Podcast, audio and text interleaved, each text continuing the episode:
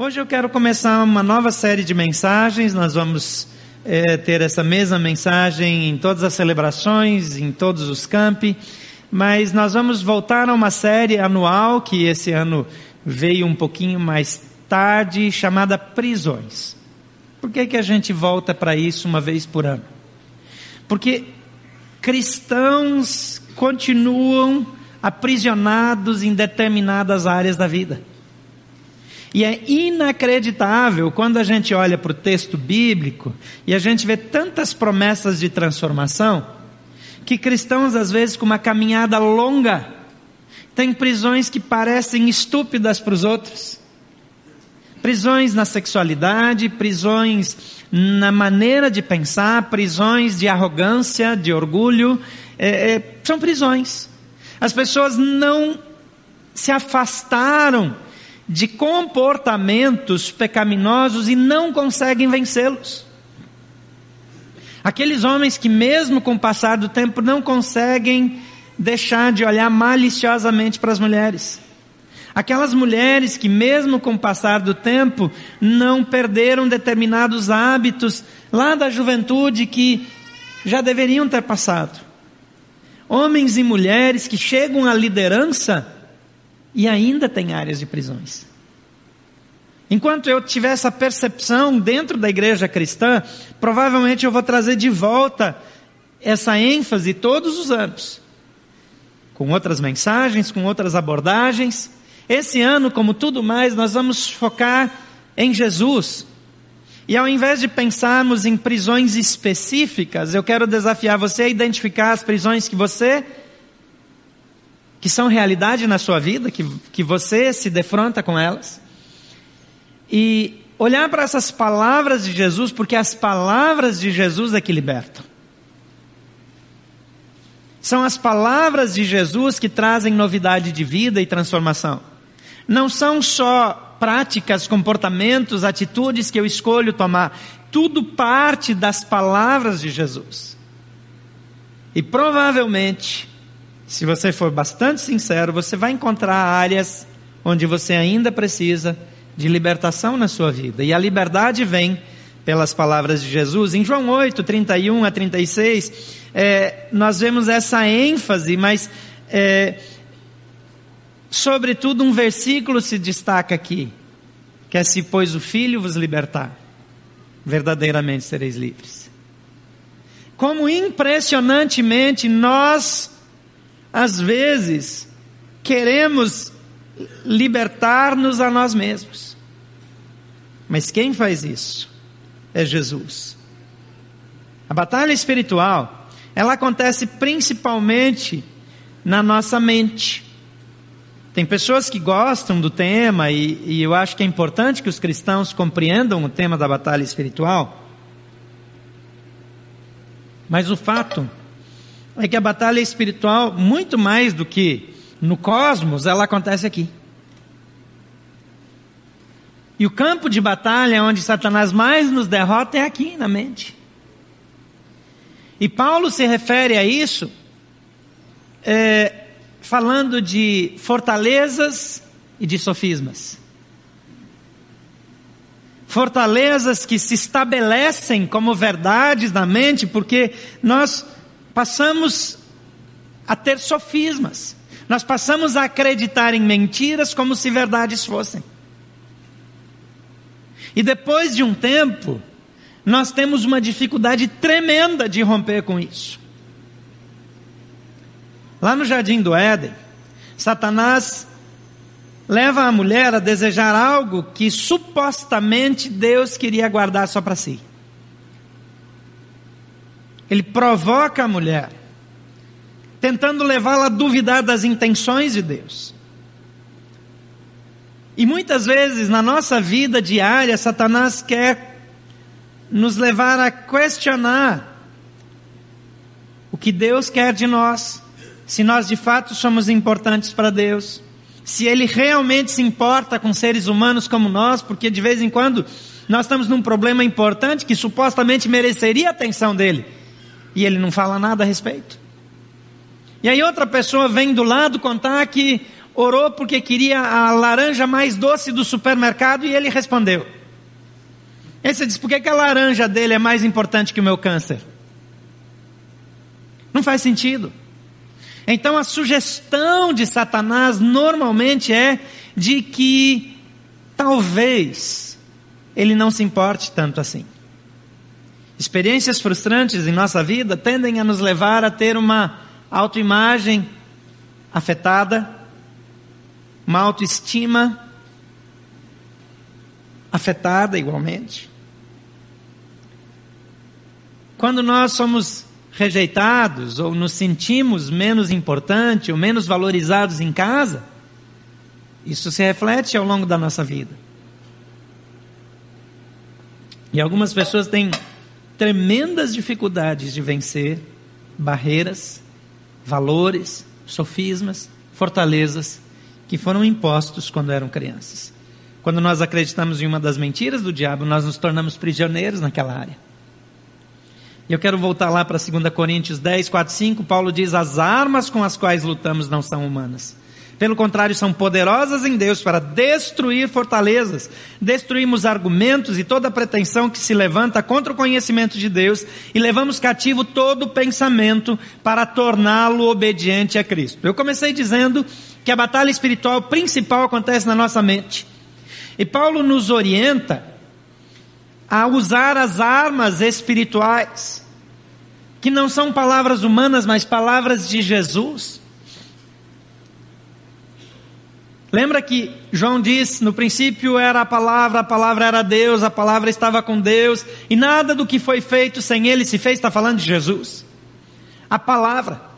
Então, igualmente, as palavras de Jesus é que têm o poder não são as minhas palavras, não são as minhas declarações, não são a, a, as minhas afirmações, mas as afirmações divinas reveladas no Filho, que tem o poder de libertar, de transformar, de mudar a vida.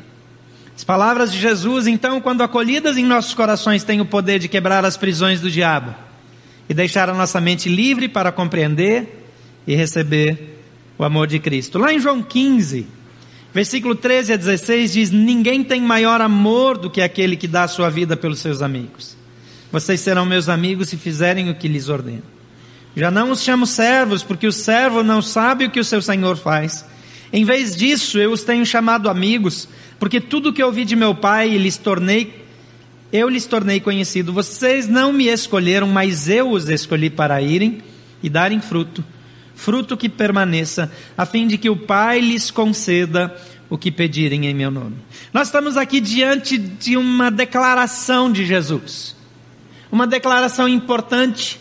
Vocês não são pessoas distantes, vocês não são meus escravos, vocês não são meus alunos, vocês são meus amigos. E essa declaração de Jesus se acolhida em nosso coração, se levada a sério em nossa vida, pode nos trazer libertação. Pode nos livrar de prisões impostas por Satanás à nossa mente. Eu gostaria de fazer alguns destaques dentro desse texto. Em primeiro lugar, Jesus nos faz amigos dando-nos a sua vida. O versículo 13 diz: Ninguém tem maior amor do que aquele que dá a sua vida pelos seus amigos. Eu não sei qual foi a maior extravagância que você já fez por algum amigo. Até onde você foi por um amigo? Recentemente, um amigo meu abandonou a família, abandonou o ministério, voltou para as drogas. Ele era usuário na juventude e agora já com mais de 50 anos voltou para as drogas, arrumou outra mulher. E quando eu soube disso, eu não estava em condições de dirigir sozinho, peguei o pastor Edson aqui, pegamos um carro e nós saímos para o interior de um dos estados brasileiros aí, e andamos muitas horas de carro, e nos instalamos num hotel e ficamos cercando ele de todo jeito. Ele fugiu de mim, desapareceu, perdi a viagem. Mas fiquei em contato com a ex-esposa, com a família e tentando falar com ele, ligando. E depois que não tinha mais como esperar eu vim embora, ele me mandou uma mensagem bem sem vergonha. Mas toda vez que ele fez o menor sinal de dizer: Eu preciso de você, meu coração estava pronto para atendê-lo. Isso não foi uma vez, ou uma única pessoa. Pessoas que nós amamos, nós estamos dispostos a passar a madrugada acordado, a colocar o nosso dinheiro, a fazer investimentos importantes, a deixar outras coisas, porque nós amamos. Jesus está dizendo que nós somos amigos e mostra isso, dizendo: Eu dei a vida por vocês. Eu entrei em sofrimento, eu entrei em colapso, eu tive um estresse tão grande, um burnout tão extremo, que o meu suor foi com sangue. Eu entrei num nível tão alto de estresse. Os meus amigos mais próximos adormeceram. Mas eu fiz isso por você. Eu fiquei sozinho. Paguei um preço que ninguém pode pagar.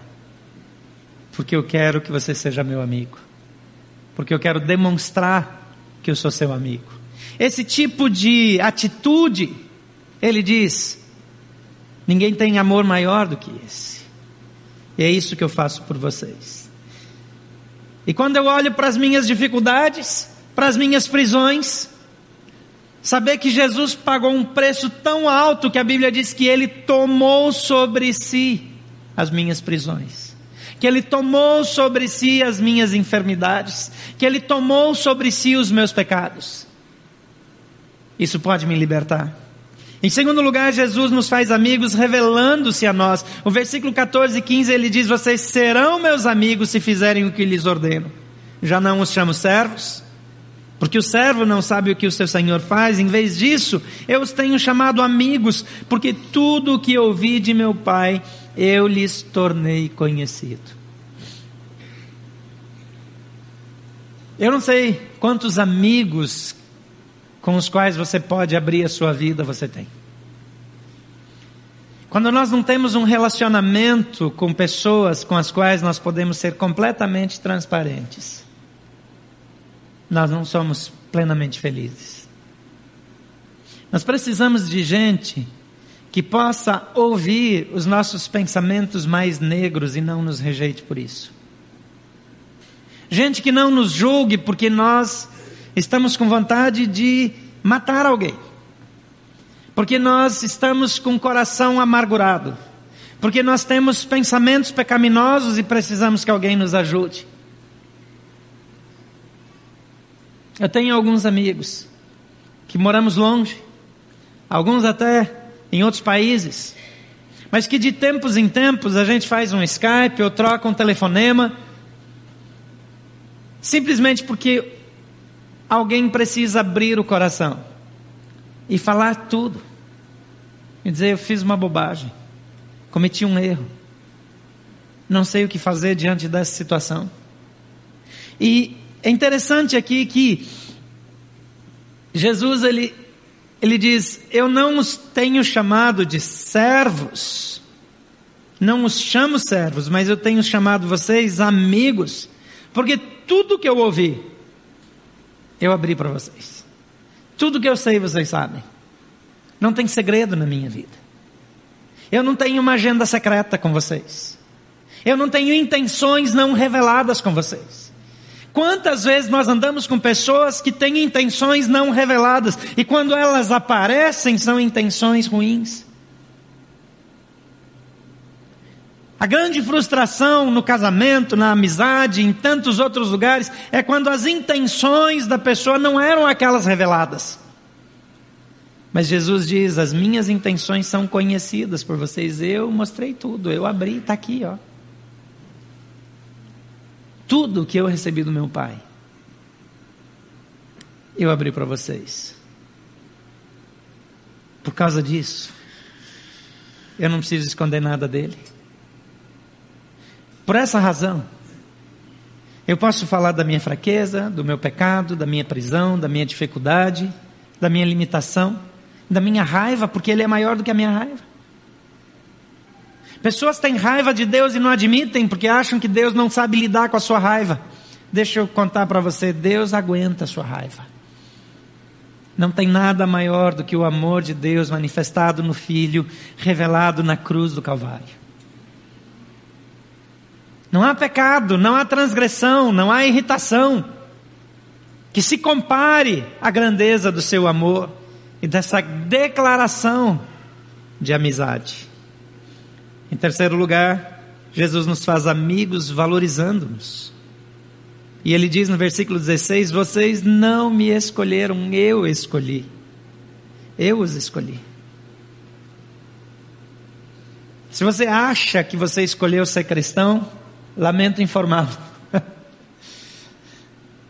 o Senhor te escolheu. Ele te chamou, ele te atraiu. Alguns escolheram não ser, ok. Mas Jesus te chamou. Jesus te chamou para o ministério. Jesus te chamou para a vida cristã. Jesus te chamou para ser representante dele nesse mundo. E quando nós somos escolhidos, isso faz muita diferença. Eu não sei como é que foi você, mas eu lembro que na escola, na rua, quando a gente tinha uma pelada lá de futebol, os dois melhores jogadores escolhiam o time.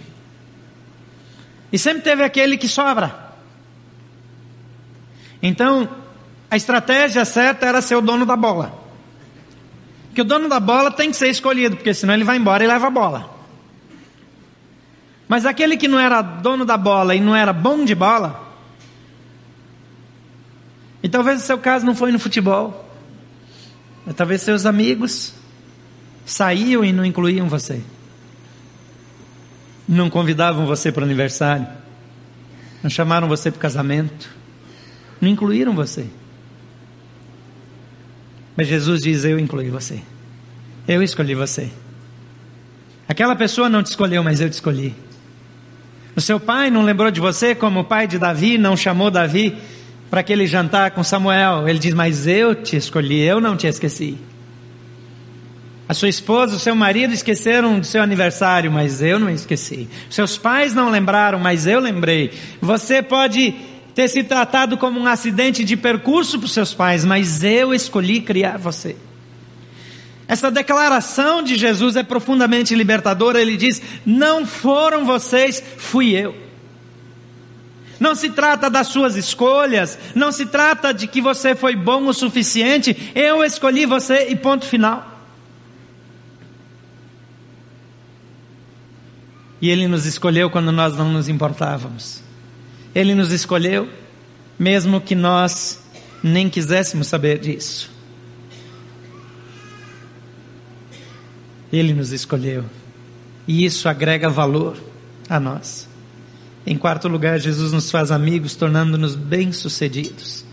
O versículo 15 e 16, o final do 15 diz, é, começa dizendo: Não, vocês não me escolheram, eu os escolhi para irem e darem fruto, fruto que permaneça, a fim de que o Pai lhes conceda o que pedirem em meu nome. Ele está dizendo que Ele nos criou, Ele nos escolheu, Ele nos chamou para que aquilo que a gente faça dê certo, para que onde a gente puser as mãos a gente seja bem sucedido, para que nós sejamos frutíferos.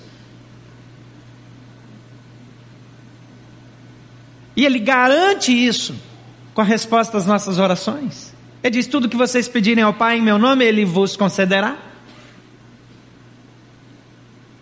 Às vezes nós estamos tão limitados pelas circunstâncias, pelo desemprego, pela ameaça, pela pressão, pelo problema de saúde. Mas Jesus nos encoraja dizendo: não desistam, eu estou com vocês. Não abra mão de vencer, porque eu os faço vencedores. Mais do que vencedores em Cristo, nós vamos ouvir lá na frente. Porque Ele nos escolheu porque Ele nos valorizou, porque Ele nos encorajou e Ele quer que a nossa vida funcione. E Ele diz: Eu vim para que vocês tenham vida e a tenham em abundância. O problema é que nós queremos extrair a satisfação do casamento, do nosso negócio, da nossa profissão, das nossas amizades, e Ele é a fonte de satisfação. Ele diz: Eu satisfaço, eu sou suficiente, eu acrescento, eu controlo. Mas ao invés de tirar a minha alegria do relacionamento, da amizade com Jesus, eu quero tirar das outras fontes imperfeitas. Lá no Velho Testamento, Jeremias escreve, repercutindo aquilo que Deus fala: duas maldades o meu povo fez contra mim. A mim me abandonaram, fonte de água viva, e cavaram para si cisternas. Cisterna era um buraco para guardar a água da chuva. E diz cisternas rotas, rachadas, que não retêm água. Então, quando eles têm sede, eles vão para a sua cisterna, ao invés de vir para a fonte d'água viva. Isso continua acontecendo até hoje. Toda prisão é reflexo de uma insatisfação. E toda satisfação se encontra em Jesus. Todos nós temos áreas de fraquezas e muitos ainda estão aprisionados em algumas dessas áreas. Eu gostaria que você parasse um momento agora mesmo e procurasse identificar se você ainda é prisioneiro de alguma área. Por favor, feche seus olhos agora mesmo. E talvez peça ajuda do Espírito Santo. Essa semana, onde foi que você caiu? Será que não é a mesma área de murmuração, de pecado, de reclamação, de tentação, de anos e anos e anos e anos? A Bíblia diz que eu posso ser livre desse tipo de situação. Aplicando as palavras de Jesus. Mudando conceito, enfrentando e derrotando a acusação do diabo, corrigindo a autoimagem, aumentando a autoestima. Ouvir as palavras de Jesus, silencia as palavras de Satanás e eu decido que palavras eu ouvirei.